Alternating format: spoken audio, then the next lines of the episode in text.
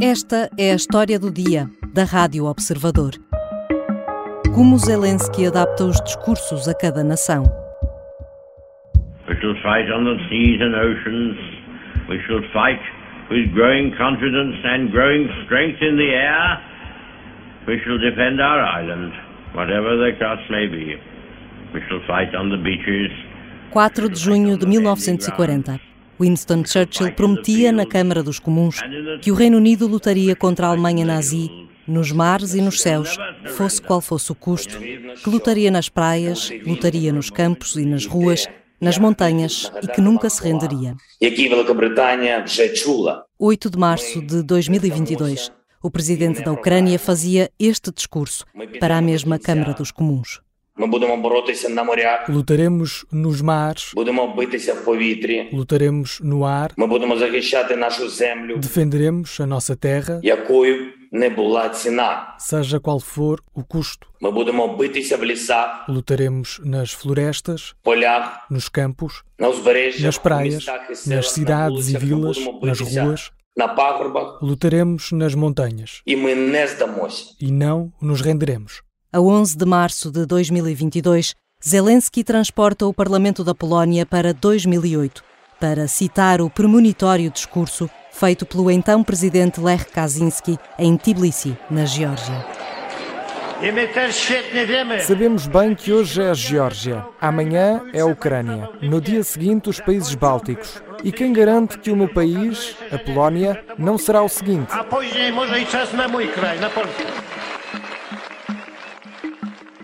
Desde o início da guerra na Ucrânia, a 24 de fevereiro, Vladimir Zelensky dirigiu-se a dezenas de palcos internacionais. Cada discurso é adaptado com precisão ao local e ao momento. Que técnicas usa para tocar no nervo de cada país? Hoje vou conversar com a jornalista do Observador, Marta Leite Ferreira. Olá, Marta. Olá, Catarina. Passaram mais de 40 dias de guerra, o presidente ucraniano tem-se desdobrado em discursos em parlamentos de vários países, nas Nações Unidas, no Parlamento Europeu, até nos Grammys. Há referências que estão presentes em todos estes momentos? Há uma estrutura que o Zelensky costuma usar em todos os discursos e que passa sempre por seis passos. É a criação de uma empatia, algum tipo de paralelismo entre aquilo que ele está a passar e aquilo que esse país já passou, e isso pode ser tão simples como até a forma de vestir, mesmo aquela forma despojada de, de se vestir sem gravatas, sem fatos, em paralelo com aquilo que os deputados nos parlamentos estão a usar, demonstra logo alguma tentativa de uh, tornar-se mais humilde em relação aos outros. Uh, também o estabelecimento da, da situação que se vive no país. Ele faz sempre uma espécie de ponto de situação sobre o que a Ucrânia passou nesse dia, quantas crianças morreram, quantas famílias foram de alguma forma eh, impactadas pelo conflito. Tenta também estabelecer logo à partida como é que isto influencia o país para onde ele está a falar. Associa, por exemplo, quando fala com a Alemanha, fala dos nazis, porque sabe que isso vai claramente ter algum efeito na mentalidade do, do Parlamento. Faz sempre esta dicotomia entre o bem e o mal. Uh, o Putin é o mal, a Rússia significa o mal. Todas as pessoas que estejam com o Putin estão desse lado e a Ucrânia não. A Ucrânia é o símbolo da democracia, é o símbolo de valores partilhados europeus. E por último, faz uh, uma tentativa, é um elogio que vem sempre acompanhado de alguma forma de responsabilização. Isto só funciona porque ele faz tudo antes, mas ele elogia e agradece todo o esforço que tem sido feito, sempre, para a seguir pedir algo mais. É hum. sempre assim que comunica com os outros. Um dos pontos que se fez notar desde o início foi este cuidado em adaptar referências que toquem diretamente no nervo de cada país. Isso é muito claro, por exemplo, nas referências a Churchill que ouvíamos no início deste episódio. Sim, é verdade. Ele tenta sempre fazer essa adaptação. Uh, nem sempre é possível. Há países uh, que, não têm um discurso que, que, seja extremamente reconhecível e, nesses casos, ele uh, apela à imaginação. Imaginem que isto acontece nas vossas praças, nos vossos aeroportos, nas vossas torres de televisão. Mas uh, no Reino Unido é um exemplo de como ele, ele, até faz isso duas vezes. Faz com o discurso do Churchill e também quando fala de, de Shakespeare e diz to be or not to be. Diz isto em ucraniano, mas uh, recupera essa, essa frase. Faz isso também muito bem com os Estados Unidos, quando fala de Pearl Harbor e fala do 11 de setembro. E faz também quando fala ao Conselho Europeu uh, e se dirige diretamente à Hungria. Dirige-se até a Orbán, na primeira pessoa, chama-lhe Viktor Orbán, e diz: vai até às margens do Danúbio, vê os sapatos que lá estão. É isso, exatamente isso que nós estamos a passar. Até faz recordar aquela fotografia em que uh, puseram carrinhos de bebés todos alinhados na Ucrânia por causa da quantidade de crianças que tinha morrido.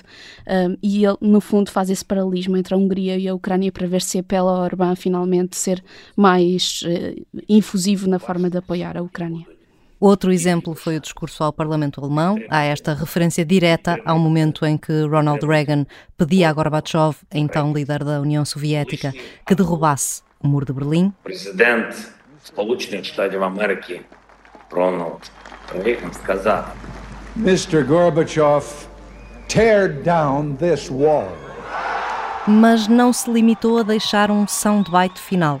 Zelensky usou a palavra muro várias vezes ao longo desse discurso, fez jogos de palavras constantes, dizendo, por exemplo, vocês estão novamente atrás do muro agora, um muro entre a liberdade e a escravidão.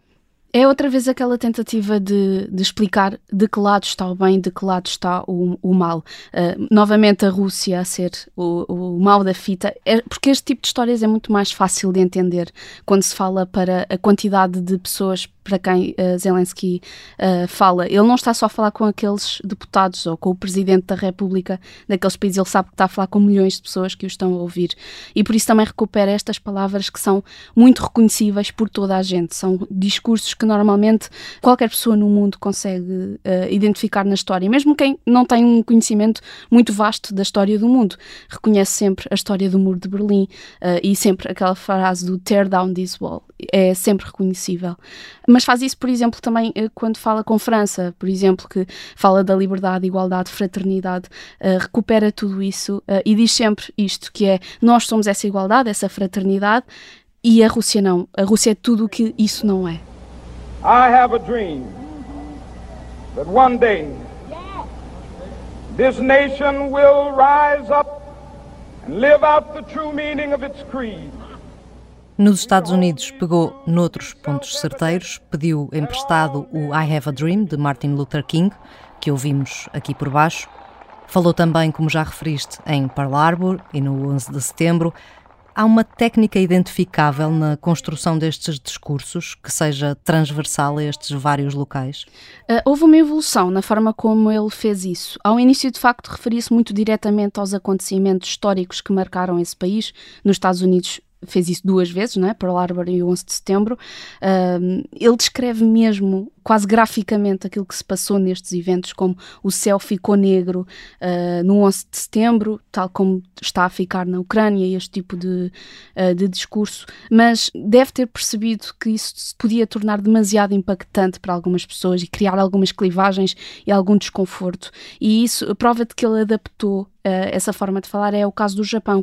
Quando ele vai ao Japão, uh, não fala, por exemplo, do, do acidente de Fukushima, não fala diretamente disso mas todo o discurso uh, está em torno de Chernobyl, de Zaporizhia, das centrais nucleares uh, que a Rússia já tomou para si desde que entrou na, na Ucrânia.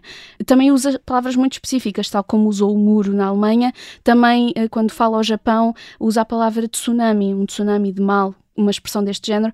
Uh, e o Japão, de facto, é constantemente uh, atingido por sismos e, e, depois por tsunamis. Portanto, uh, todo este discurso é muito bem construído para que, mesmo que mais subtilmente, consiga entrar na, na memória de quem o está a ouvir. Os sítios onde Zelensky tem falado têm naturalmente relevâncias diferentes, uns com maior poder de amplificar a mensagem do que outros. Nota-se estas diferenças na forma como Zelensky discursa em cada lugar? Nota-se que ele muda a tónica conforme os sítios onde está a falar. Quando fala diretamente para um país específico, tenta sempre apelar a essa parte mais emotiva uh, da história, momentos históricos que sejam especialmente importantes para o país. Uh, Dirige-se ao líder do país na primeira pessoa, normalmente, como que criando aquela ideia de amizade, de proximidade e de intimidade. Mas quando fala para grupos, como a NATO, a G G7, ONU, faz os chamados pedidos impossíveis. Aqui uh, tenta negociar tudo o que puder e o que faz normalmente é pedir mais do que realmente quer receber. Porque é como qualquer tipo de negócio que façamos na vida. Uh, quando alguém nos pede mais, nós vamos tentar chegar a um meio termo e é isso que ele tenta fazer com estes países. Depois, há determinados países que não têm momentos que sejam identificáveis por toda a gente, não é uma questão global. Por exemplo, a Suíça tem uma história de paz muitíssimo longa uh, e, portanto, o que ele faz aí é apelar à imaginação. Uh, imaginem que isto acontece convosco. Pode falar de praças que sejam muito famosas turisticamente, por exemplo, cidades que sejam pontos de, de interesse mundial, mas tenta sempre adaptar conforme uh, a importância, o impacto, uh, a palavra final que esse país pode ter em qualquer decisão que esteja relacionada com a Ucrânia. Lendo todos estes dados de que falamos desde o início, temos como prever que discurso é que Zelensky fará no Parlamento português? Ou que referências poderá procurar para nos tocar no nervo, como tem procurado fazer? Eu acho que podemos esperar algum tipo de comentário aos descobrimentos, que é parte da história portuguesa, que entra também na história de muitos outros países. Por isso acredito que ele vai puxar por essa parte da nossa história para se dirigir uh, a nós. Uh, também pode ir por Camões, ele gosta tanto de citar uh, poetas, escritores, pode ir, por exemplo, por Camões, que tem obviamente, a grande importância que tem, e também imagino que possa ir buscar determinadas partes do nosso hino para ele próprio se identificar com determinados valores que, que estão veiculados. Por exemplo, uh, imagina a expressão nação valente e imortal a ser utilizada por Zelensky, pelo menos tendo em conta aquilo que ele tem feito noutros países, por exemplo, no Reino Unido, uh, fala sobre essa grandiosidade uh, britânica exatamente porque vai buscar uh, Great Britain, uh, essa, essa palavra. Portanto, acredito que ele também vai buscar esse tipo de uh, âncoras ao nosso hino nacional. Obrigada, Marta. Obrigada, Catarina. A Marta Leite Ferreira é jornalista da secção de Sociedade do Observador. Continuamos a dar atenção permanente à guerra na Ucrânia, no jornal e na rádio. Esta foi a história do dia. A sonoplastia é da Beatriz Martel Garcia e a música do genérico é do João Ribeiro. Eu sou a Catarina Santos. Até amanhã.